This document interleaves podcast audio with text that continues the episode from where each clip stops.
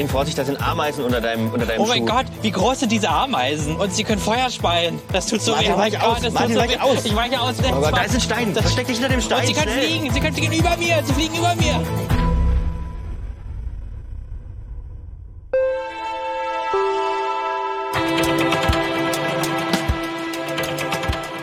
Die fliegenden Feuerspeien und Ameisen. Herzlich willkommen beim Filmmagazin. Die Musikfolge, wir habt es ja schon, ihr habt es vielleicht gehört, also entweder die fliegende Feuerameisenfolge oder die Musikfolge.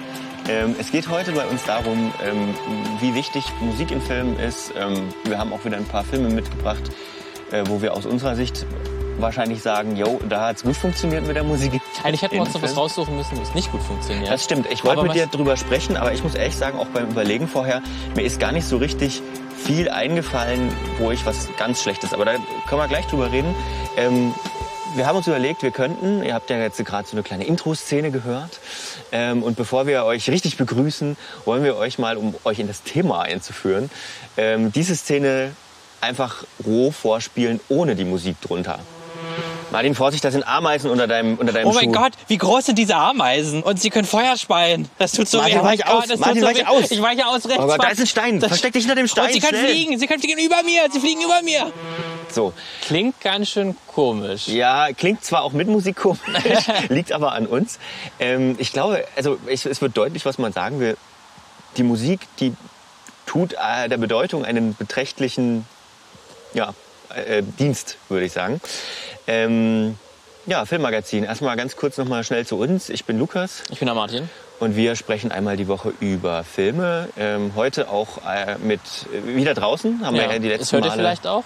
Dieses Mal, ich glaube, wir, das- wir sind jetzt der mobile Podcast. Wir sind Ja. jedes Mal auch ein bisschen woanders. Ja. Diesmal sind wir am Bienert Park für Leute, die sich, ähm, oder Bienert Weg, für Leute, die sich in Dresden ein bisschen, ein bisschen auskennen. Wir haben links haben wir äh, Autos, rechts haben wir einen Zug, der manchmal vorbeifährt. Und, so auch eine manchmal- Wanderstrecke mit, wo wir auch Und Fahrräder, ja. die, die ihr gerade, glaube ich, gehört habt, ähm, dürfen ja auch fahren. Also äh, es ist hier Wald um uns rum, ähm, aber man hört trotzdem die Stadt noch. Die, Stadt. Also, die, die kriegen wir nicht ganz los. Und gucken, vielleicht finden wir noch irgendwann einen Parkspot, der komplett ruhig ist. Ja, ich der, glaube- der perfekte, der, der, der Podcast-Park. ja, der Podcastpark, ich glaube, da müssen wir 20 Minuten fahren und dann, Wahrscheinlich, sind, wir, ja. dann sind wir da. Auf jeden Fall, also hier ist es sehr, sehr angenehm, auch nicht zu warm heute. Ähm, ja, wenn ihr Anmerkungen habt zu dem Podcast, dann schreibt uns doch einfach. Bei Instagram funktioniert es ganz gut, bei Twitter natürlich auch.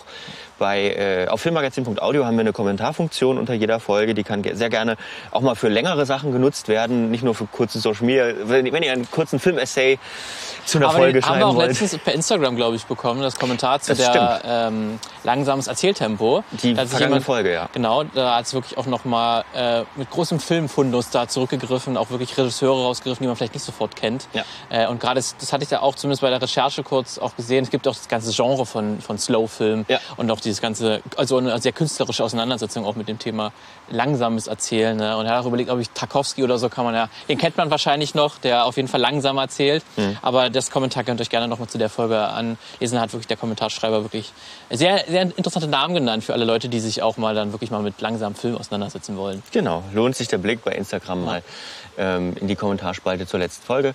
Und ähm, auch natürlich zu dieser Folge. Und noch eine ganz kurze Ergänzung, weil wir gerade über das Draußenaufnehmen gesprochen haben. Beim letzten Mal haben wir so ein bisschen scherzhaft erzählt, äh, oh, wir, wir, es ist so risky, es könnte bald regnen. Heute ist das nicht der Fall, aber beim letzten Mal tatsächlich. Wir haben sozusagen den Laptop zugeklappt, sind losgelaufen und plötzlich kam der absolute Regenschauer. Aber auch nur so für zehn Minuten wirklich. Also Ja, genau. nicht mal so mega lang, aber das wäre wirklich nicht so gut gewesen. Also zehn Minuten alles nass geworden, wirklich. Ja. So, aber jetzt genug des Vorgeplänkels, würde ich sagen. Äh, Wir haben euch schon kurz gezeigt, ähm, dass selbst in einem, selbst in einer crappy Podcast-Version Musik ähm, die, die Handlung von etwas verändern kann. Ähm, Das Ganze funktioniert auch auf der Bildebene. Also da, da- könnte man vielleicht jetzt erstmal fragen, was ist denn wichtiger eigentlich beim Filmschauen? Die, die große Gretchenfrage des. Filmschauens. Ähm, der Bild oder, äh, das Bild oder der Ton? Ich glaube, ich würde am Ende trotzdem das Bild sagen, ist wichtiger. Weil letztlich, das ist ja was, was Film ausmacht. Hm. Weil es gibt ja auch Filme, die ohne Musik sehr gut funktionieren. No Country for Old Men ist so das bekannteste Beispiel, Hm. der komplett gar keine Musik hat. Gut, gut, ohne Ton kommt er auch nicht aus, deswegen ist die Frage ein bisschen verzerrt. Das, hat- das stimmt natürlich auch, ja. Aber- Aber, ich, glaub, ich glaube, selbst ein Film ohne Ton würde besser funktionieren, als wenn du nur Ton hast. Weil dann hast du natürlich, dann hast du ein Hörspiel. So ein bisschen, ne? Es das ist dann irgendwie kein ja, Film mehr Es ist dann halt wieder eine andere Mediengattung. Ja, das ist dann für mich ne? eine andere Mediengattung. Das kann natürlich auch super sein, aber das, da würde ich dann sagen, ist für mich dann kein Film mehr. Ein Film ohne Ton ist ein Film ziehe. ohne Ton und, und Ton ohne Film ist halt einfach Ton. Äh, ja, gut. Verstehe, worauf du hinaus willst. Ich würde trotzdem sagen, dass, ähm, dass, dass, dass Ton auf jeden Fall eine Sache hat und zwar entscheidet das maßgeblich mit, ob ein Film funktioniert oder nicht. Weil Mhm. was einem mehr auffällt als schlechtes Bild, technisch schlechtes Bild, ähm, ist schlecht, technisch schlechter Ton. Also selbst bei so, ist mal Found Footage, okay, klar. Aber ähm, auch bei, weiß ich, Dokumentationen und so, da kann man mit, manchmal mit Handyaufnahmen, wenn es halt nichts anderes gibt, oder mit irgendwelchen alten Super 8 Aufnahmen, die ganz körnig sind und schon ein bisschen gelitten haben, kann man leben. Äh, wenn man aber den Interviewpartner oder Interviewpartnerin nicht versteht, wird's doof. Das allgemein zum Ton, aber bei Musik würde ich dir auf jeden Fall recht geben. Ähm, ohne Musik kann es funktionieren. Ich glaube aber, es ist anstrengend. Ist ziemlich anstrengend. Aber Das muss man auch wirklich committen sich zu dieser Idee. Weil es es sind natürlich auch Gewohnheitstiere, Mhm. auch die Filmzuschauenden. Und ich glaube, man hat sich auch so sehr daran dran, dran gewöhnt, dass halt in gewissen Szenen, wenn es spannungsreich, was da für Musik kommt, wenn er etwas, ähm, etwas kitschig sein soll, wenn etwas Berührendes passiert, dann erwartet man eine gewisse Musik. Und ich glaube, dass wenn man das hinbekommt oder wenn man sich einen Film ausdenkt, der komplett ohne Musik fun funktionieren soll, das ist sehr, sehr schwierig, glaube ich. Weil man hat sich da so sehr dran gewöhnt, wie halt einem die Musik leitet durch den Film Ja. und durch die Emotion vor allen Dingen leitet, die man empfinden soll oder Genau. eben nicht empfinden soll. Ja. Man kann das natürlich auch kontrakarieren und auch wirklich entgegengesetzt machen, um auch einen Effekt zu erzeugen. Ähm, und da natürlich zu sagen, ich, verz äh, ich verzichte komplett auf, auf Musik und einen Soundtrack, das ist natürlich eine Ist- Herausforderung. Glaube ich auch, ja. Also da, da muss man, glaube ich, noch ein bisschen Gehirnschmalz investieren dann einfach.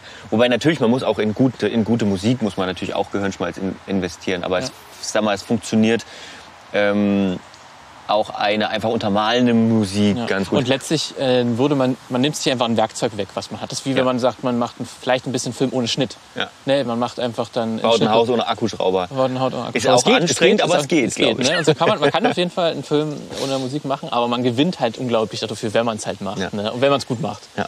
Ähm, ich habe ich hab vielleicht am Anfang so einen ganz kurzen Artikelhinweis, den verlinken wir auch in den Shownotes. Ich bin mir eigentlich gerade nicht sicher, ob der frei zugänglich ist. Ähm, von Jessica Green, die hat äh, Understanding the Score geschrieben, Film Music Communication to and Influencing the Audience. Ähm, fand ich einen sehr guten Artikel. Ähm, dann habe ich auch ein bisschen was rausgenommen, worüber wir sicherlich gleich sprechen werden. Äh, sie macht sich sozusagen die Mühe und teilt mal so ein bisschen ein, wie wirkt Musik auf, ähm, auf Zuschauende, wie kann man Musik äh, einsetzen als Filmschaffende, als Filmschaffender ähm, und wie kann man das vielleicht auch brechen, was du gerade schon angesprochen hast. Weißt du auch gerade, äh, muss ich auch mal fragen, meine Freundin hat halt auch eine Masterarbeit genau über das Thema auch geschrieben, wie halt unterschiedliche Filmszenen mit anderer Musik unterlegt ist und wie sehr Ja. das den Sinn der Szene verändert. Äh, vielleicht, ich fragte auch mal nach, ob man da an die Masterarbeit schon, schon rankommt. Ob man verlinken die, kann. Ob man die auch mal durchlesen kann, ist auch sehr interessant. Das ist auch mit dem Experiment dann belegt, wie sehr dann halt die Filmmusik das Ganze beeinflusst. Das wäre mal interessant. Ähm, insgesamt ist es ja so, dass, dass Musik schon irgendwie, was die Tonebene angeht, der, der artifiziellste Teil eines Filmes ist. Also das, wo ähm, im Tonbereich am meisten, ich will nicht sagen kreativer Input, weil ich will auch Ton, Sounddesign und so nicht abwerten, ne? das ist auch eine sehr kreative Arbeit. Aber es ist schon oft so, dass ähm, sich an die Musik setzt sich dann nochmal eine Komponistin oder ein Komponist oder ein Kollektiv oder eine Band oder sonst was, kommen wir sicherlich noch gleich zu Beispielen, äh, und schreibt das entweder es gibt es schon, dann können wir vielleicht, dann müssen wir eine Differenzierung machen, da kann man vielleicht von, von Soundtrack sprechen. Ähm, oder es wird direkt für diesen Film geschrieben, auf Szenen angepasst, auf Figuren angepasst, auf was weiß ich. Und dann kann man vielleicht von Score sprechen. Also vielleicht sollten wir diese Unterteilung mal machen, weil es gibt ja unterschiedliche Arten, Musik in Filme einzubinden. Ähm, und ich glaube, so das bekannteste, was vielen Leuten sicherlich sofort einfallen wird, sind so diese großen ähm, Scores. Der Herr der Ringe, Harry Potter, Star Wars, ne, die wollen wir jetzt gar nicht einspielen. Wir haben da noch ein bisschen was zu hören für euch, aber die kennt ihr alle. Ähm, und die, die, die kann man auch teilweise schon gar nicht mehr hören, weil die so, äh, so viel ähm, oder so präsent sind im täglichen Leben irgendwie. Ähm, ja, aber was kann, also was kann Musik eigentlich alles in Filmen machen. Also sie kann auf der einen Seite ähm, Emotionalität verstärken, das hast du auch schon kurz angesprochen. Also wenn jetzt eine besonders traurige Szene ist oder wie bei uns vorher eine total actionlastige Szene, ähm, dann kann sie damit sozusagen korrelieren und kann das untermauern, dass man auch beim Schauen noch mehr Gefühl hat. Das ähm, ist eine Sache. Dann äh, kann sie auch genau das Gegenteil davon machen, also quasi kontrapunktisch äh, mit dem Ganzen umgehen. Ähm, sie kann aber auch Emotionen eines Charakters vermitteln. Also sie kann uns einen Einblick in die emotionale Welt eines Charakters geben. Ohne also, dass der Charakter eigentlich was sagen muss. Genau. Ne? Und man macht es nur durch die Musik und ein bisschen die Bilder. Dann ist es natürlich ganz toll, wenn man, also wenn man ein, weiß ich nicht, ein Gesicht äh, eines Charakters hat und der ähm, weiß ich nicht, auch besonders speziell irgendwie in die Weite guckt, weiß ich nicht, Fernweh, keine Ahnung. und dann läuft aber der Track darunter. Ne? Dann ähm, hat man gleich noch mal mehr als nur diesen Gesichtsausdruck. Also dieser Gesichtsausdruck alleine wird verstärkt und natürlich auch die Gefühle. Äh, das Gegenteil davon geht natürlich auch. Also ein Charakter kann auch, ähm, weiß ich nicht, total fokussiert und konzentriert sein, aber währenddessen durch die Musik Trauer ausgedrückt werden, keine Ahnung. Kriegsfilm, denke ich gerade. Irgendwie, es muss irgendwie weitergehen. Äh, es ist noch Action ähm, und äh, man kann jetzt nicht nachdenken und trauern, aber es muss weitergehen und die Trauer kann dann über die Musik stattfinden, beispielsweise. Das ist auch so ein Ding. Ja. Und ähm, man kann natürlich auch Musik ironisch sprechen. Das geht, glaube ich, bei allen Stilmitteln irgendwie und kann damit irgendwie Schabernack treiben. so. Das wären jetzt so ein paar Sachen, ähm, die Musik eigentlich machen kann.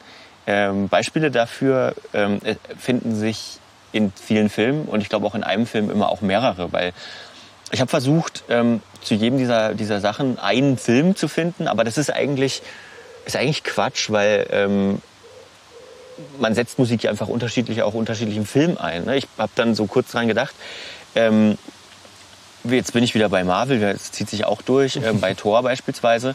Ähm, Love and Thunder jetzt, da gibt es natürlich eine, eine, eine spannende Mischung einfach zwischen einem klassischen, würde ich sagen, orchestralen Marvel-Score mit äh, heldenhafter, epochaler äh, Orchestermusik. Die man aber auch wieder schnell vergessen hat. Die man auch schnell wieder vergessen hat, die halt aber trotzdem natürlich die Szene gut untermalt. Aber das ist halt bei allen Marvel-Filmen halt irgendwie aus einem Guss gefühlt. Und aber auch im Soundtrack, der so ein bisschen 80er-mäßig daherkommt. Ne? Und ein bisschen bei, bei, bei Love and Thunder ähm, ist es halt eher weniger poppig, sondern eher so Metal. Ja, ACDC ist, glaube ich, da das äh, mit Sweet Child. ACDC ist dabei. Ja, ähm, ich habe auch noch einen, ich habe auch noch gehört, ähm, so, so, so diese klassischen ähm, Metal-Geschichten hier. Dio, glaube ich.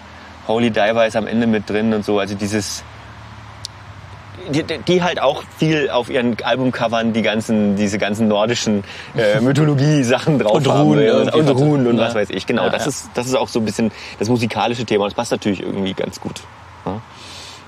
So, also ich glaube, dass es wird äh, unterschiedlich unterschied- unterschiedlich ähm, gemacht. Aber kommen wir vielleicht zu unseren Filmen, oder? Mhm. Ähm, du hattest ja, du hattest vorhin ein paar Sachen geschickt. Womit Ja. willst du anfangen? Soll ich, soll ich anfangen? Ja? Also ich habe, soll ich einmal das ein abwegiges Beispiel und da einmal den großen, großen Klassiker? Mach mal einen gro Start, start mal mit einem großen Klassiker. Okay, dann wirklich einer der, der größten wahrscheinlich. Weil ich habe auch versucht, ein bisschen was Abwegiges zu nehmen, nicht die ganz bekannte zum Beispiel, aber einmal musste ich dann schon auch einen Großmeister auch mit reinnehmen, Mhm. damit man wenigstens mal erwähnt hat.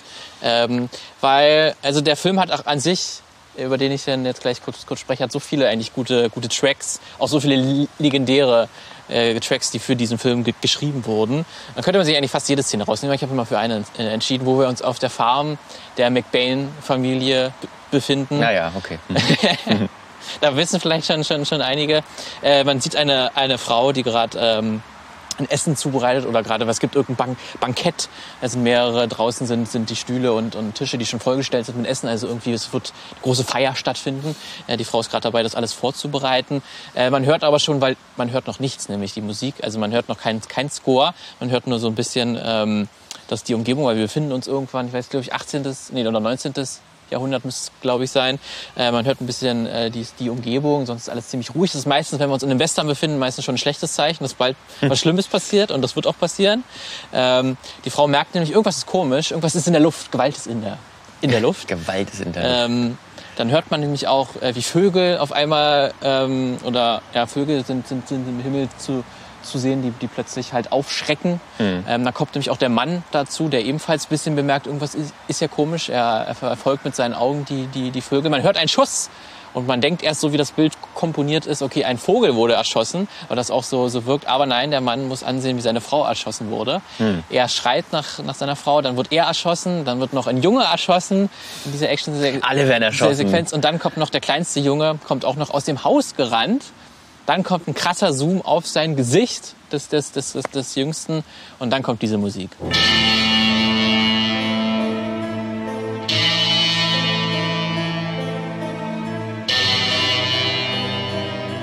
Gut, spätestens jetzt wissen alle, um welchen Film es sich handelt. Ich spiele mir das Lied vom Tod äh, von Sergio Leone, Musik geschrieben vom großen Ennio Morricone. Ähm, ist wahrscheinlich so einer der auch Einführung, weil da wurde dann der große Bösewicht Frank ähm, von Henry Fonda gespielt, dann vorgestellt oder zum ersten Mal sieht man ihn. Vorher hat man nur ein bisschen was von ihm gehört. Jetzt hat er seinen großen Auftritt, wo man in sein, sein Gesicht gucken kann, in seine stahlblauen Augen. Ähm, und das ist sicherlich so eine der, der Filmszenen, die so legendär geworden sind, wie man einen Charakter einführt. Jetzt kommen wir, jetzt fährt hier wieder ein Zug vorbei. Auch Was sehr ich- typisch für Spiel mir das Lied, Ja. Lied vom Tod, der Anfang. Ah, stimmt, ja, Da passt war auch perfekt, passt klar, war perfekt. geplant, ja. Ähm, also sicherlich auch für mich so eine der, der Top-Szenen, irgendwie, wie man einen Charakter einführt, weil natürlich dieser Bösewicht dann so durch diese Musik so aufgebaut wird. Also als irgendwie als das Böse, Ja. was ja auch durch den gesamten Film geht, bis es dann zum, zum Showdown kommt. Ähm, und was ich so irgendwie krass finde, weil ich gucke mir manchmal dann so diese alten Klassiker irgendwann nochmal an, weil ich sie entweder nie gesehen habe oder das ganz, ganz lange her ist und ich sie gar nicht mehr so im Kopf habe. Man weiß halt, ne, spielen wir das Lied vom, vom Tod, wichtiger Westernfilm, wahrscheinlich einer der Westernfilme überhaupt. Ja. Ähm, und man guckt sich dann den Film an und denkt so, ja, ist schon echt richtig gut und ich weiß, warum der so, so beliebt ist und so groß geworden ist. Und dann gibt es so einzelne Szenen, wo man sich denkt, krass, dass da überhaupt irgendein, irgendein Mensch noch gesagt hat, ich mache danach noch, noch Filme, weil das kann ich noch besser machen. Oder ich will das irgendwie erreichen, was da erreicht wurde. Weil das finde ich, das ist so eine Szene, wo irgendwie so perfekt Musik, Films, ähm, ähm, Filmtechnik, Regie, Schauspiel ineinander gegangen ist und das wirklich so ein Kunstwerk ergeben hat. Ja. Und das finde ich äh, mega faszinierend. Man merkte da auch total, dass Tarantino sich total von solchen Szenen inspirieren lassen hat. Genauso inszeniert er auch bestimmte Charaktere, wenn er sie irgendwie als Helden oder als Bösewichte hochstilisieren will.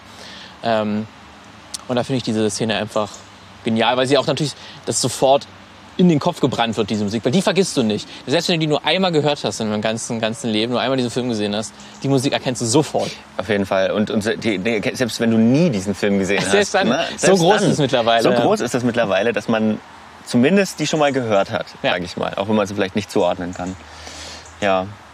Also auf jeden Fall ganz großartige Musik. Natürlich Ennio Morricone, auch einer der, ich sag mal, auch für eine gewisse Zeit einer der, der wirkmächtigsten Hollywood-Komponisten, die es Und aller der, Zeiten und der Western-Komponist. Kann man wirklich sagen, das ist der Ja, ja. Western-Komponist. Auch Da, da ist also prägend für Ja. das Genre Musik Western, würde ich sagen. Ja, finde ich auch bei dem Stück auch ganz am Anfang ist es ja, da hört man nur halt diese, diese krassen Einzeltöne, die dann so dieses Böse ankündigen oder Ja. diese Schritte und danach wird's dann, kommt ja dann auch schon so ein Track, wo es dann schon tragisch wird, wo man dann halt merkt, ne, dass diese Familie dann massakriert wird. Ja. Ähm, also die entwickelt sich, sich dann auch, deswegen hat dieser ganze Track auch eine schöne, auch eine Geschichte in sich. Und es war ja auch so bei dem Film so, dass auch schon, bevor der, bevor der ähm, Film gedreht wurde, bevor wir es zum ersten Dreh, Dreh, Drehtag kam, war die Musik schon fertig. Ah, okay. Und das ist natürlich dann für äh, Ser- Sergio Leone natürlich ein großer Vorteil, weil er perfekt darauf dann eine Filmszene schneiden kann. Ja, das finde ich auch eine spannende, eine spannende Frage. Wie sucht man Musik zu einem Film aus und wann vor allem auch? Vor Ne? allem. Manchmal ist es gar nicht möglich, dass man schon vorfährt. Das ist natürlich ein großer Luxus, wenn der, Ja. die Musik schon vorher fertig ist. Oftmals Äh, passiert es, glaube ich, parallel, einfach aufgrund Ja. von Zeitstress. Ähm. Manchmal auch ganz kurz davor, ne, das war bei äh, Blade Runner 2049 so. Das sollte ja eigentlich Johann Johansson machen, wenn ich richtig informiert bin. Der ist gestorben. Mhm. Und nee, man war dann unzufrieden auch. Der ist dann später, später glaube ich, erst gestorben und man war vorher unzufrieden mit seiner Arbeit. Und dann hat irgendwie Hans Zimmer das innerhalb von einem, einem Monat oder so zusammengehauen. Hm. Ja. Was trotzdem ganz gut dafür klingt, aber trotzdem hat sein typischer Hans Zimmer-Sound. Ja, aber da Hans- war es natürlich dann so wirklich im letzten Monat noch sehr schnell zu, zu, zusammengehackt. Bei Hans Zimmer ähm, weiß man, glaube ich, was man kriegt. Ja. wenn man sich mal so die Hans Zimmer Filme anschaut. Deswegen, ich würde gleich anknüpfen ähm, und weil, weil du es gesagt hast, ich wollte den eigentlich zum Schluss nehmen, äh, einfach nur honorable Mention mäßig, aber ähm, ich habe was, ich habe tatsächlich einen Hans Zimmer Soundtrack mit, weil ich finde, dass Hans Zimmer tatsächlich Ähm, auch wenn er, wenn ich ihn mit aufgrund aller Interviews, die ich mit ihm gesehen habe und so, echt für richtig unsympathisch halte irgendwie. Ähm, er ist trotzdem einer der ganz, der, der wichtigsten Hollywood-Komponisten, die es gibt ähm, und auch prägend für eine gewisse Art von Film. Äh, und da musste ich natürlich auch Christopher Nolan rausholen, weil äh, die, die beiden sind ja irgendwie auch ein Duo. Oder Ähm, waren Duo? Oder waren ein Duo, ja. Jetzt, jetzt nicht mehr? Ähm, hat sich ja jetzt so ein bisschen, genau, äh, ein bisschen verändert. Aber ich glaube, es war eine sehr produktive Zusammenarbeit. Auf jeden Fall. Äh, und da ist viel bei rausgekommen. Man könnte auch, weiß nicht, The Dark Knight da nehmen zum Beispiel. Äh, aber ich, hab, ich finde, dass wirklich das Glanzstück ähm, für die Arbeit Nolan-Zimmer zusammen ähm, ist für mich Interstellar tatsächlich. Ähm, das ist, ich, hör mal, vielleicht bevor wir drüber reden, hören wir mal kurz rein.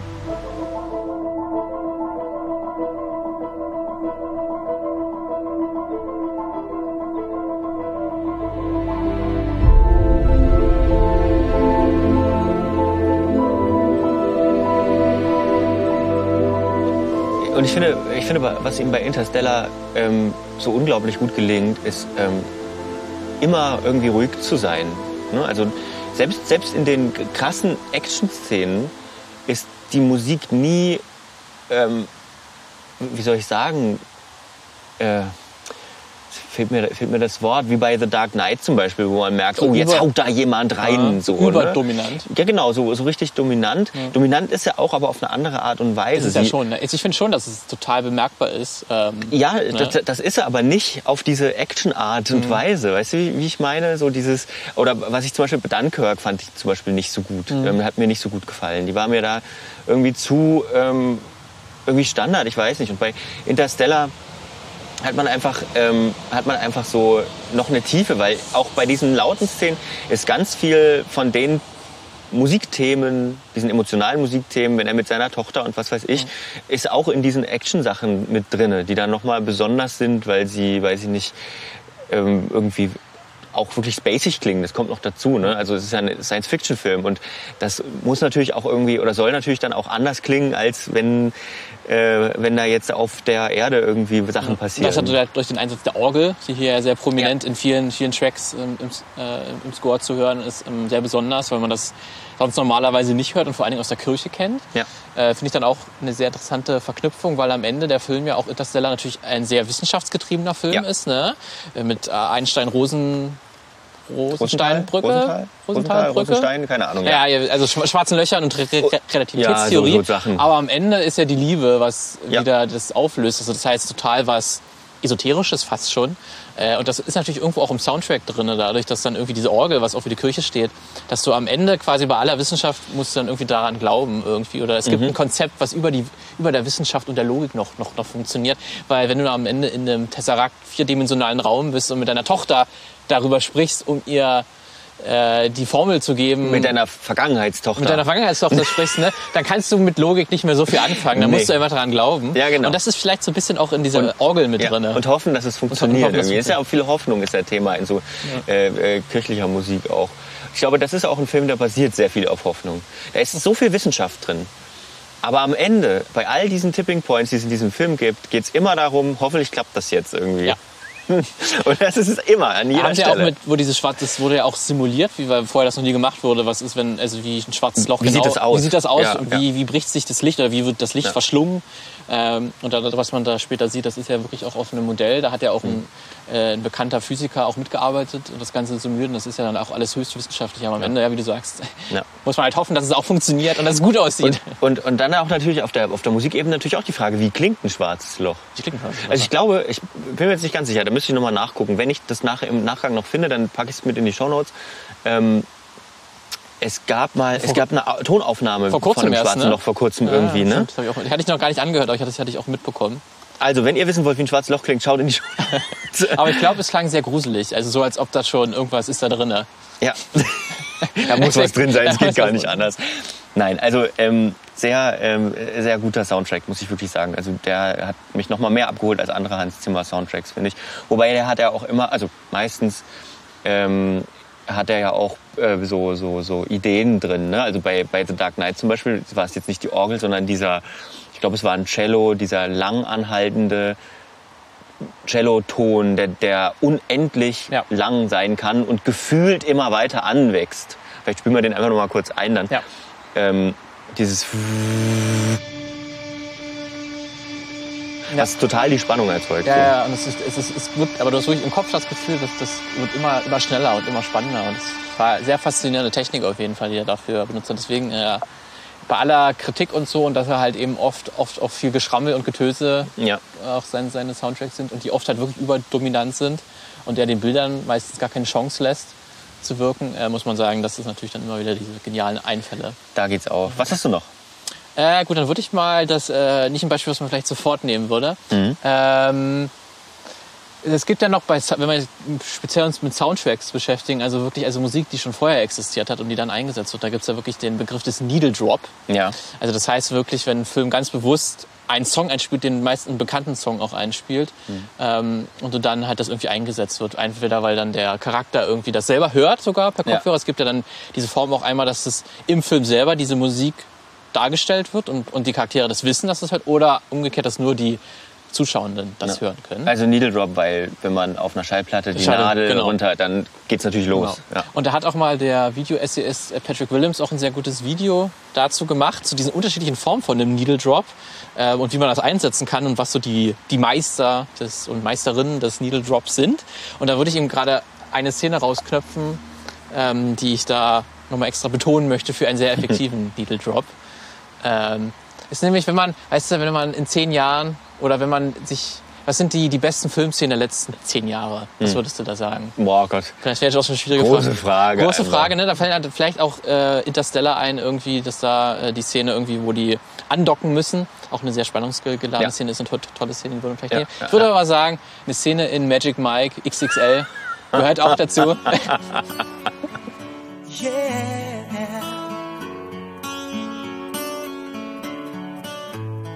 You are my fire, the one desire.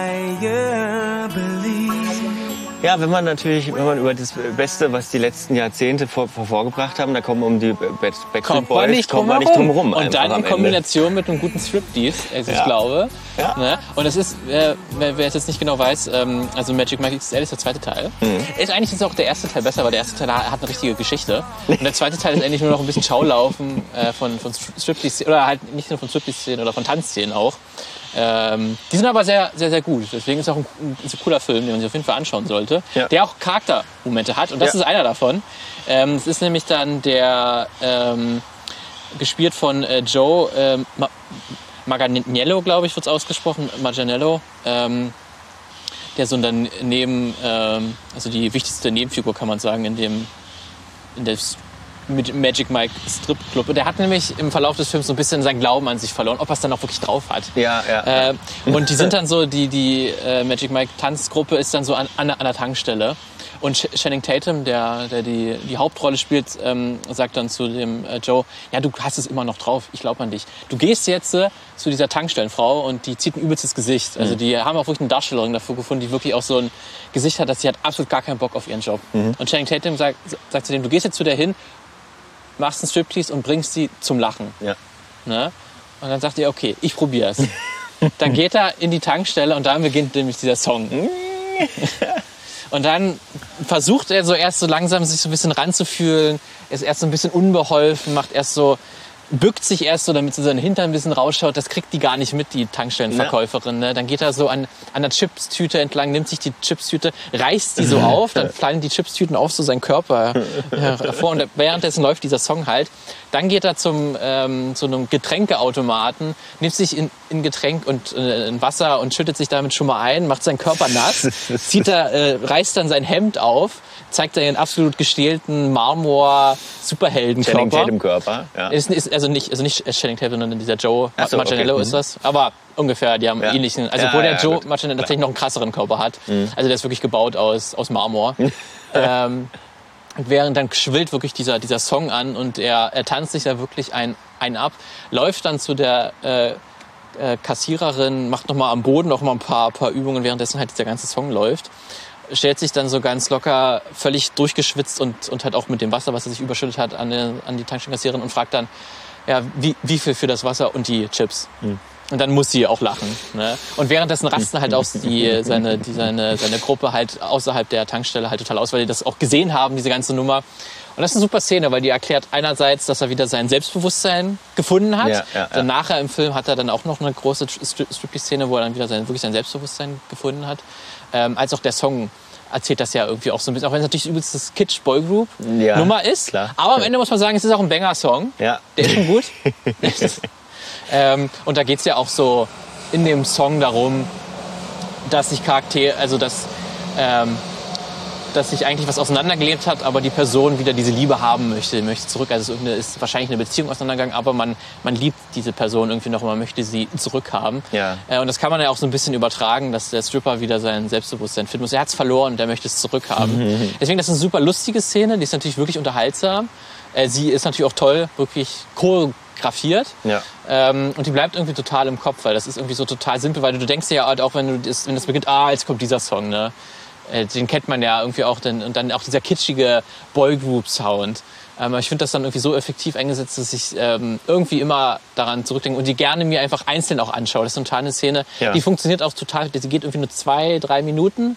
Die funktioniert aber total für sich, ähm, weil du auch sofort weißt, um was es geht. Ähm, die kann man sich wirklich auch so, selbst wenn man den ganzen Film nicht ges- gesehen hat, singulär anschauen. Ähm, deswegen wollte ich das auch gerne erwähnen. Äh, deswegen Ma- Magic Mike XXL, schaut euch den gerne an. Der funktioniert auch für sich relativ alleinstehend. Aber guckt auch gerne den ersten Teil vorher an. ja. Ähm, ja. Kann man mal gucken, auf jeden Fall.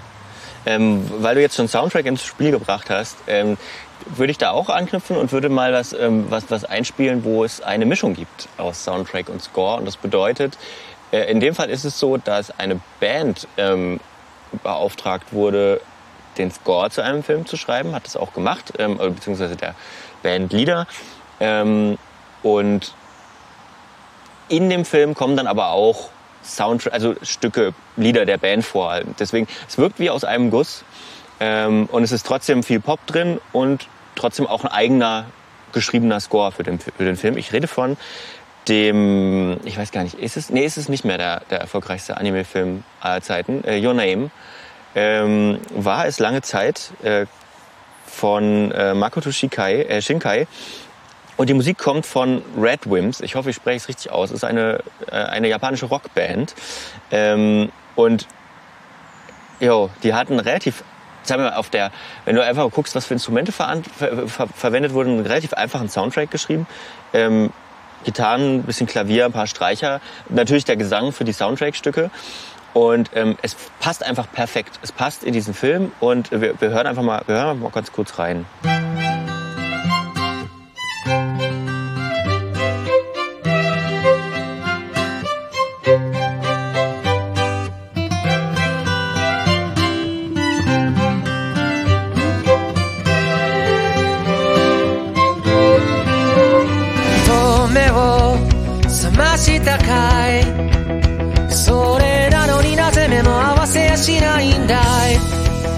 Anfang haben wir natürlich so einen kleinen Soundtrack-Part, äh, Score-Part gehört und danach mal so ein kleines Stück äh, Soundtrack drin. Äh, alles sozusagen aus einem Guss. Fand ich auch eine sehr spannende ähm, Kombination, einfach, dass man die beiden Sachen so offen und flexibel angeht. Gerade wenn man sagt, man, man engagiert eine Band oder so, die dann wirklich da Ja. das irgendwie dann das, äh, Ja. den Film abrundet und wirklich da, dazu den, den Score wirklich dann aus, aus einem Guss liefert, ist auch immer eine sehr interessante Herangehensweise, weil man ja vorher wirklich einen Komponisten eigentlich sagt. Und ich finde, im Vergleich zu anderen Sachen zeigt das für mich, ähm, dass das Erfolgsrezept sozusagen, glaube ich, nicht. Es gibt nicht das eine Erfolgsrezept. Wie muss es sein? Groß und orchestral oder kleine Band, Indie, irgendwas, sondern am Ende muss es funktionieren. Denn als Gegenstück habe ich jetzt mal einen wirklich der größten Soundtracks überhaupt, jetzt auch als Anime-Film, ähm, genommen, die es überhaupt gibt. Und sowieso, die Filme von, von, von Hayao Miyazaki sind immer mit wahnsinnig guten Ja. Soundtracks äh, gesegnet, muss man ehrlich mal äh, muss man sagen. Also Joe, Hi, äh, äh, Joe Hisaishi heißt er, ähm, macht, hat wunderschöne ähm, Soundtracks geschrieben und ich habe jetzt einfach mal als Beispiel, weil das aus meiner Sicht einer ist, der der besonders toll ist, ähm, den Soundtrack von eben von Chihiros Reise ins Zauberland genommen.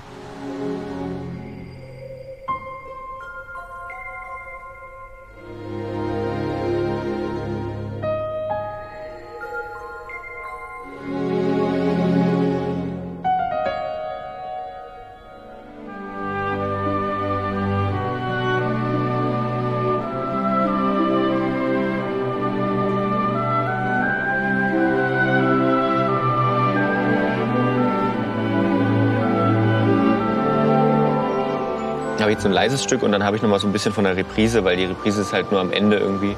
Die lassen sich ja auch durchaus, und das finde ich dann auch wieder spannend, die ähm, ähm, Miyazaki und Hisaishi-Filme, die lassen sich dann total auch äh, erkennen an dem Soundtrack. Also man hört das irgendwie und selbst wenn man den noch nicht kannte, kann man das zuordnen. Kann man sagen, ach ja, das ist doch, ist das nicht aus diesem einen Miyazaki-Film? Naja, so. das war, ja. es ist sehr fast, weil er hat natürlich auch Miyazaki gerade immer so über, also so Überthemen, die sich immer auch wieder wiederholen Ja. in seinen Filmen. Ne?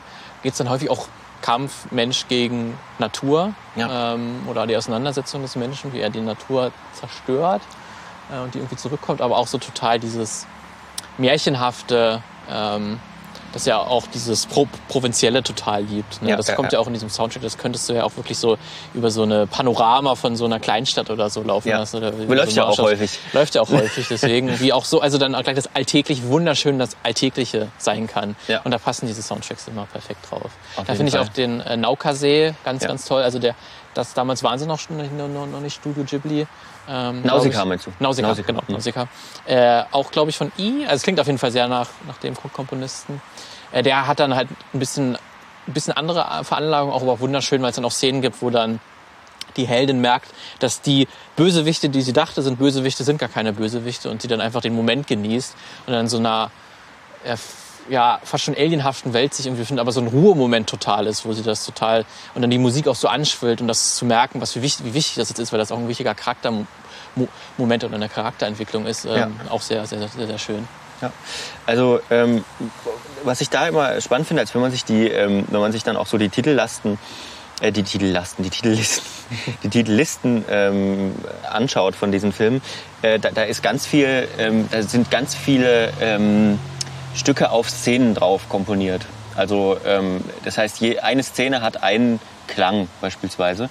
Das finde ich total spannend. Es gibt natürlich auch oft ähm, Themen für, für Figuren beispielsweise. Also da hat eine Figur ein bestimmtes Thema oder halt einen bestimmten Sound. Das Der Leitthema. kommt dann, genau, das Leitthema, Leitmotiv, das kommt dann äh, an einer bestimmten Stelle immer rein oder, oder, oder findet sich dann auch wieder. Und so kann man dann auch wieder, ähm, so kann man dann auch wieder, äh, wie soll ich sagen, ähm, auf der Metaebene inhaltlich was, was beisteuern. Zum Beispiel gibt es im, ich überlege gerade, es war in irgendeinem, ich glaube, es war sogar in Star Wars, ich bin mir jetzt auch nicht hundertprozentig sicher. Ähm, da ist in, ich glaube, in Lukes Thema ist auch eine ganze, ein kleiner Part mit Leas Thema drin, ähm, um diese Verbindung, Verbindung halt das- zu, Ja. Zu, zu, zu manifestieren irgendwie auch in der Musik. Und das gibt's auch ganz häufig. Ne? Also auf der Musikebene, wenn man sich da richtig auskennen würde, könnte man da richtig, kann man richtige Arbeiten drüber schreiben über einzelne Ja. ähm, Tracks auf jeden Fall. Ähm, du hast noch was mitgebracht. Mhm, denn mein letztes Beispiel, auch für auch einer meiner absoluten Lieblingsfilme. Und deswegen ist es dann meistens ja auch so, wenn man den äh, Film toll findet, dann findet man meistens auch die Musik Mhm. toll, wenn es irgendwie eine prominente Musik hat. Ähm, und da würde ich gerne die Truman Show ähm, von 1994 müsste das gewesen sein. Ähm, oder nee, ich glaube noch, nee, 97 glaube ich war es. Ähm, und da würde ich das Ende, Mhm. ähm, weil ich finde es auch, das ganze Ende finde ich, äh, ist fast fast perfekt, wirklich. Also das kann man fast nicht besser, dieses ganze, ähm, die ganze Erzählungen der, der, der Show. Ist ja auch ein Film, der irgendwie, der war damals, wo er rausgekommen ist, verdammt clever, ähm, was er aufgegriffen hat, ne, über Reality-TV und man fühlt sich beobachtet, was ist real, was ist nur eine Simulation. Das war damals schon aktuell, aber es ist heute noch so, so viel mehr. Ähm, und auch Umgang mit Medien und so und, und, und Massenmedien. Ähm, wirklich ein Film, der das mit so einer wunderbaren Idee wirklich auf, auf den Punkt bringt und auch so, auf so vielen Ebenen auch funktioniert, wo ich ihn das letzte Mal auch äh, gesehen habe, da ist mir total aufgefallen, wie, wie prominent immer im Film gesagt wird, also weil, weil Truman im Film ja ausbrechen möchte aus seiner Kleinstadt Idylle, die dann für ihn keine Idylle mehr ist, aber also er wird nicht gelassen, weil auch immer wieder gesagt wird, ja, erstmal Schulden abbezahlen, erstmal hier noch einen sicheren Job, ein bisschen sparen ja, ja. und dann irgendwann mal später, dann gehen wir mal raus. Und es kommt ganz häufig, ähm, dass er einfach mal was erleben möchte, dass er mal ausbrechen möchte, aber immer gesagt, ja, morgen, morgen, morgen, morgen machen wir das. Und das finde ich auch sehr, weil das ja auch häufig was, was uns immer gesagt wird, dass man erstmal was Sicheres aufbauen soll, Ja, das bloß genau. nicht ausbrechen erstmal. Und, äh, und das finde ich auch total schön, schön dargestellt, weil er im Film möchte ja auch nach, nach Fidschi reisen unbedingt. Das ist so sein Traumzielort. Nicht, weil er die Fidschi so toll findet, weil er hat sich auf der Karte angeschaut. Das ist der weiteste von ihm entfernteste Ort. Und wenn er schon ein bisschen weiter geht, dann ist er schon wieder seinem jetzigen Ort näher Näher- dran. Ah, okay. Deswegen ist es auch ein total schöner Gedanke. Ja. Er möchte einfach so weit wie möglich von Ja. dem jetzigen Standort weg. Ja. Ähm, und er, er, aber er wird nicht gelassen. Ähm, Und das ist dann wirklich am Ende, wenn er wirklich ausbricht aus seiner Kuppel, aus seiner Fernsehkuppel Ja. äh, mit seinem Boot. Ähm, und er dann wirklich am Ende des der Welt wirklich ankommt und dann, äh, während er sich dann im Kampf befindet und dann wirklich auch die Fernsehmacher merken, okay, unser Hauptdarsteller bricht aus, da läuft dann halt diese wunderschöne Musik.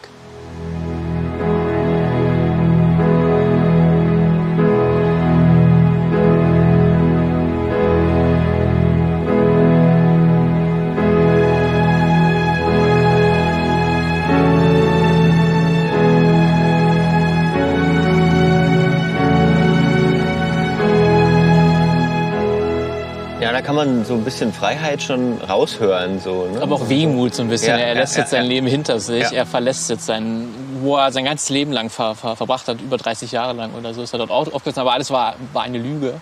Und er bricht jetzt endlich auf in das wahre Leben.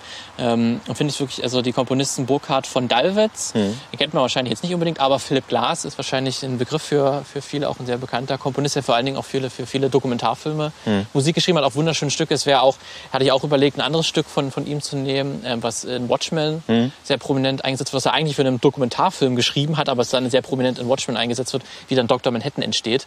Das war wirklich eine wunderschöne Szene, Ja, die wunderschöne stimmt. Musik von ihm ja. unterleg unterlegt ist. Äh, und tatsächlich wird Philipp Glass hat auch ähm, andere Stücke, die er für andere Werke geschrieben hat, wird auch in Truman benutzt. Mhm. Also wenn man sich mal die, die Score- und Soundtrackliste durchguckt, da steht auch meistens dann, das ist eigentlich daraus. also er hat auch viel, aber das Stück hat er wirklich auch für, für die Truman Show mitgeschrieben. Ja. Ähm, und das, das finde ich wirklich, obwohl es eigentlich sehr, wenn man es auch nur erstmal separat hört, klingt erstmal sehr kitschig auch, Ja. ne? Ist ja dieses typische auch, das verstärkt natürlich total die Emotionen, Ja. die man dabei spüren soll.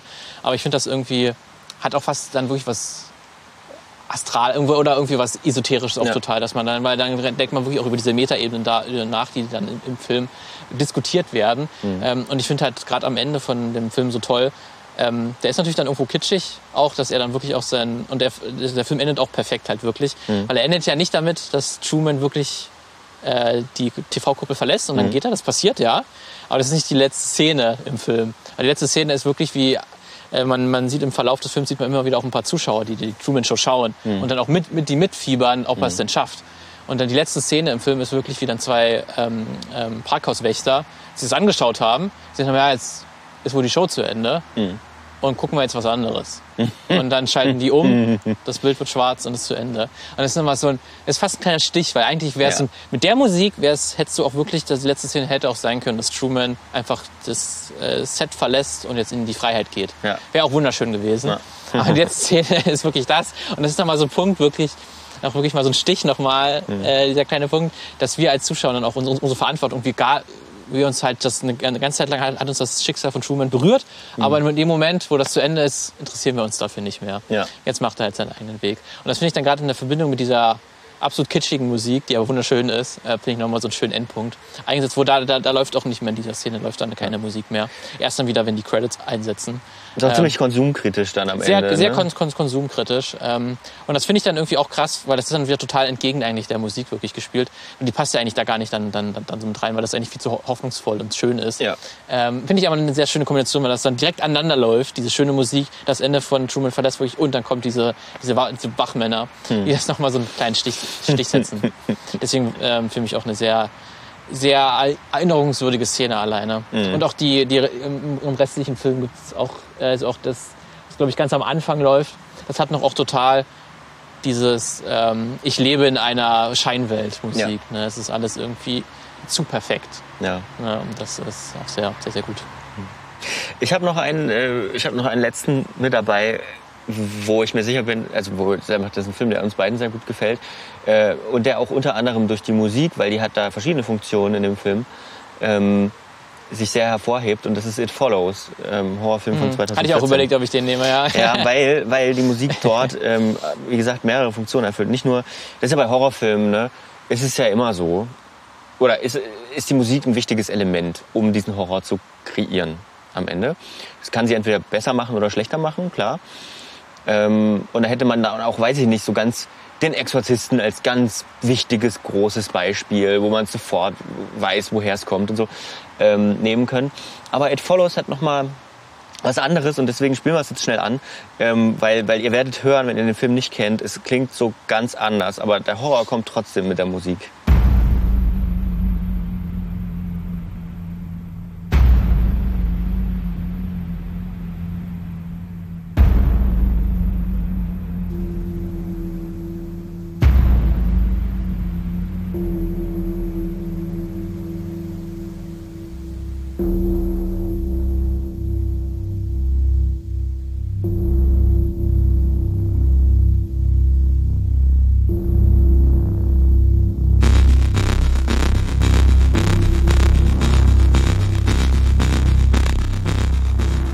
Ist vielleicht so der eine Punkt. Ähm, es ist was anderes, weil es natürlich elektronische Musik ist, ähm, gemacht von ähm, einem Künstler mit dem Namen Disaster Piece, äh, Richard Freeland, äh, Richard Freeland mit V geschrieben aber, ähm, der so diese Chiptune-Geschichten so Chip und so diese diese Bit-Crusher-Sounds irgendwie macht.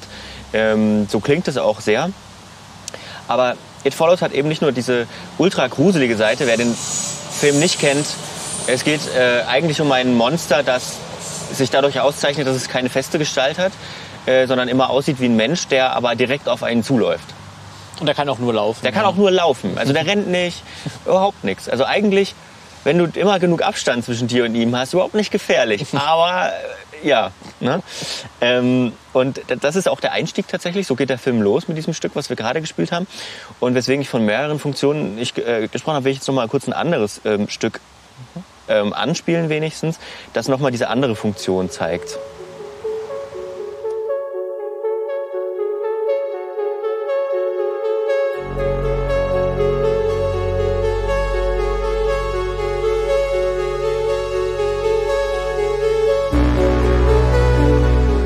Ist jetzt, äh, der, der Track heißt passenderweise auch Detroit, denn da spielt der Film. Äh, eine Stadt in den USA, die, die damals sehr prosperierend war, in den, weiß ich nicht, 60er, 70er, 80er Jahren irgendwie. Wo in den 80ern könnte schon sein, dass es wieder aufgehört hat. Schon, schon nicht mehr, ja. Ähm, ich glaube, so durch die Autobranche. 50er bis 70er war so durch die Ja, Hauptzeit. General, General Motors, ähm, Stadt, die quasi aus dem Boden gestampft wurde durch diese riesigen GM-Werke ähm, und sehr, sehr gut gelebt haben die Arbeiter von GM.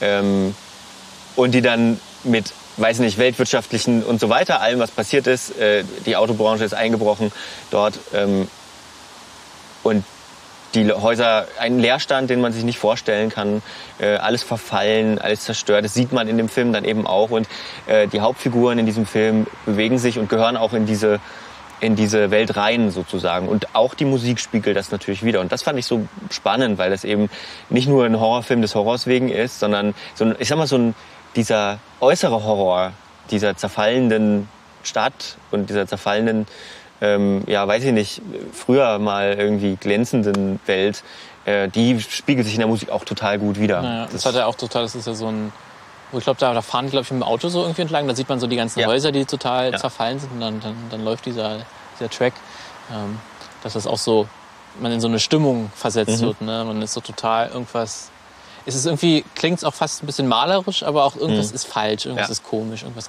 geht, klingt irgendwie kaputt. Geht, irgendwie geht's kaputt. Dann fand ich auch bei dem, was wir gerade gehört haben, war so ein, das ist so ein, so ein, so ein, so ein ähm, ich glaube Appreciator heißt das, wo, wo sich so Töne immer wieder oder so, so Akkorde immer wieder hinterher abspielen. Und der hatte, das hat man gerade ziemlich gut gehört, der brach dann auch plötzlich. Also der lief dann plötzlich rückwärts. Ähm, und das ist halt, also da hat man dann auch wieder so eine Inhaltsebene. Ja, so wie sich irgendwie. Detroit rückwärts entwickelt hat. Ja, genau, Ja. genau. Sein? Ja, im Prinzip ja, deswegen. Ja. Das, also so Ja. interpretiere ich es zumindest. Ob das jetzt so geplant war, vielleicht, keine Ahnung. Aber ähm, ja, also ein sehr guter, sehr guter Ja. Ich Film-Soundtrack. fand auch da die, Filmscore. gibt's auch eine Szene, wo in der Schule, ähm, wo die Kamera sich irgendwie fünf, sechs Mal um sich selber dreht und man währenddessen schon eine Person sieht, die irgendwie auf das, Auf die Kamera zuläuft auf die halt, so, Kamera ja. und auf das Hm. Schulgebäude zuläuft und man denkt, ist es das S? Äh, und da währenddessen auch so ein Soundtrack läuft, der total so Ja, ja, ja, ja, ja, ja, ja. jetzt losgeht. Das fand ich auch sehr effektiv, weil es auch dann dadurch, dass es so elektronisch und so Chiptune-musikmäßig ist, das ist auch was man sehr selten im Film hört. Ja. Er hat total so eine ganz eigene Atmosphäre, deswegen so die It Follows Atmosphäre ist total einzigartig, was nicht nur an den Bildern, der Inszenierung und den Schauspielerinnen liegt, sondern halt auch vor allen Dingen auch an der Musik. Also immer noch, finde ich, der beste Horrorfilm, den ich bis jetzt gesehen habe, muss ich sagen. Bei wei also, was heißt bei weitem? Es gibt gute Horrorfilme, es gibt auch viel Mist. Ähm, das ist wirklich ein sehr, sehr guter Horrorfilm, der auch ein bisschen anders ist, als man es vielleicht erwartet. Ähm, ja, ähm, ich glaube, da haben wir ein paar gute Beispiele Ja. für wirklich gut Sehr funktionierende. schle schlechte Beispiele sind auch immer ganz, ganz spannend, ne? aber meistens ist dann so schlechte Musik, die vergisst man einfach. Das ist das Problem. Ja. Wenn ihr vielleicht, wenn euch wirklich was richtig Schlechtes einfällt, dann schreibt es doch gerne mal uns ähm, irgendwie ähm, bei, bei Instagram. Vielleicht machen wir da auch die Instagram-Frage diesmal die schlechtesten Film-Soundtracks, die ihr kennt. Einfach weil mir ist jetzt ehrlich gesagt, wie du schon sagst, Vergessenswerte gibt es einige. So. Aber wirklich welche, wo man sagt, oh Gott, das funktioniert ja überhaupt nicht, fällt mir gerade ehrlich gesagt keiner so Weil dazu ist dann gerade Hollywood, glaube ich, zu sehr Profi auch, ähm, dass sie das, das ist total überhaupt. Also es gibt bestimmt die Beispiele. Vielleicht kann man auch, vielleicht kann man auch bei einem schlechten Film auch viel durch die Musik retten und das wird dann Fall, vielleicht ja. hinten am Schnitttisch immer ganz gerne gemacht und immer so ein bisschen, oh Gott, die Szene ist scheiße, die ist überhaupt Ja. nicht emotional. Musik rein, vielleicht funktioniert's dann oder so, keine Ahnung. ja, also ich habe auch noch so ein paar Honorable Mentions aus der Ja. Serienwelt. Ähm, mit, ähm, und zwar Soundtracks sind ja auch sehr ähm, in Serien sehr geliebt. So. Da habe ich einmal eine koreanische Serie, ähm, so eine Endzeit-Zombie-Serie auf Netflix, ähm, die heißt Sweet Home. Äh, die hat einen sehr coolen, ähm, sehr gut passenden Soundtrack äh, mit unterschiedlichen KünstlerInnen, die da auftreten. Und ich finde auch, der für mich Klassiker ist ähm, Supernatural als so eine richtig lang laufende Serie, die einen unglaublich guten Soundtrack hat. Nicht nur, weil die Musik mir an sich gefällt, so Classic Rock Zeug, sondern weil die zu dem Ton, den die Serie setzt, setzt, perfekt passt und zu den Figuren natürlich auch. Äh, wenn die da in ihren Chevy Impala einsteigen, 86er glaube ich oder so, nee, nicht 86 früher, ähm, 67er, oh Gott, das ist peinlich für alle, die sich auskennen mit Supernatural, ähm, einsteigen und dann geht's Radio an und dann läuft irgendwie ACDC oder Guns N' Roses oder irgendwas, das passt perfekt. Also sehr guter Soundtrack. Ja, wollte ich noch mal hinten ran sagen. Ja, ähm, sind wir durch mit der Filmmusik? Würde ich sagen. Ja. Ist äh, erörtert. sitzt dann trotzdem nur an der, ich glaube, es gibt noch so viele andere Beispiele. Ja, wir haben nur eine ne, Oberfläche. wirklich Also ich glaube, das wird auch nicht die letzte Folge sein, die wir Ja. zu Wir hatten Film-Soundtracks ja auch gemacht schon haben. Musik im Film, hatten wir auch schon mal auf einer Filmmagazin-Folge, Genau. wo wir es dann mit Experten auch, Ja. Expertinnen gesprochen haben. Ja.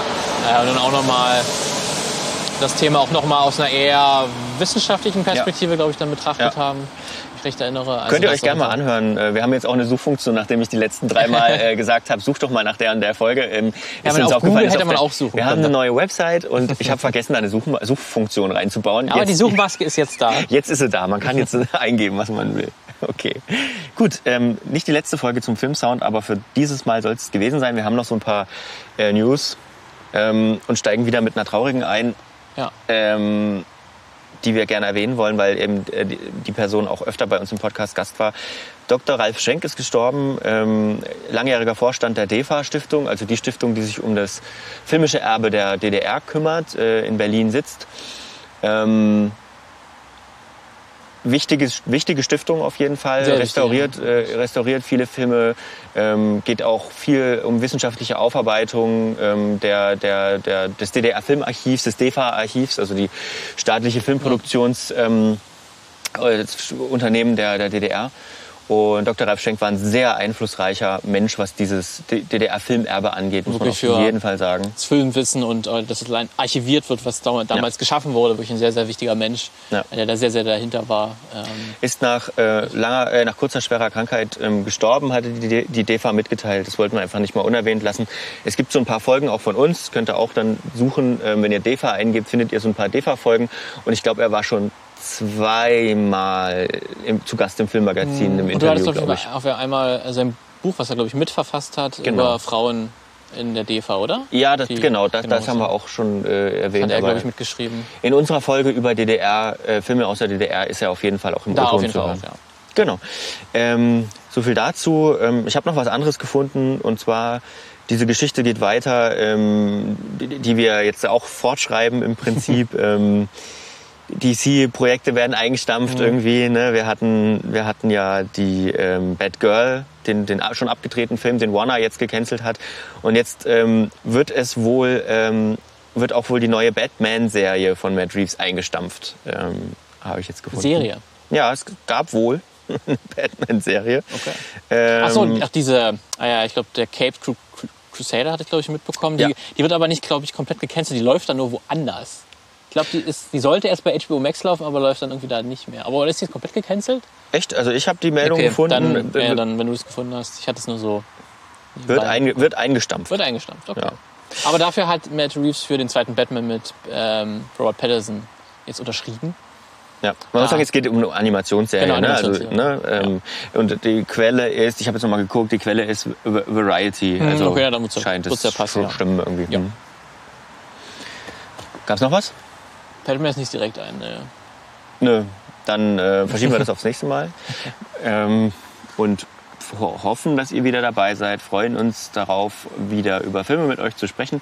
Wir haben ähm, Cooles vor für die nächsten Folgen. Unter anderem wird es, ein, wird es mal wieder einen Gast geben. Das können wir, glaube ich, schon ankündigen. Da freue ich mich In sehr der drauf. übernächsten. In der oder? übernächsten Ja. Folge. Wenn es klappt, in der übernächsten, wenn's vielleicht klappt. auch in der übernächsten Folge. Okay. Auf jeden Fall mal wieder ein Gast. Das ist auch ganz cool. Ähm, auch ein super spannendes Thema, finde ich. Eins, das ich noch nicht auf dem Schirm hatte, muss ich sagen. War mir gar nicht so bewusst. Ihr sicherlich auch nicht. Ähm, Freue ich mich drauf. Ja. Dann schaltet wieder ein. Ciao. Ciao.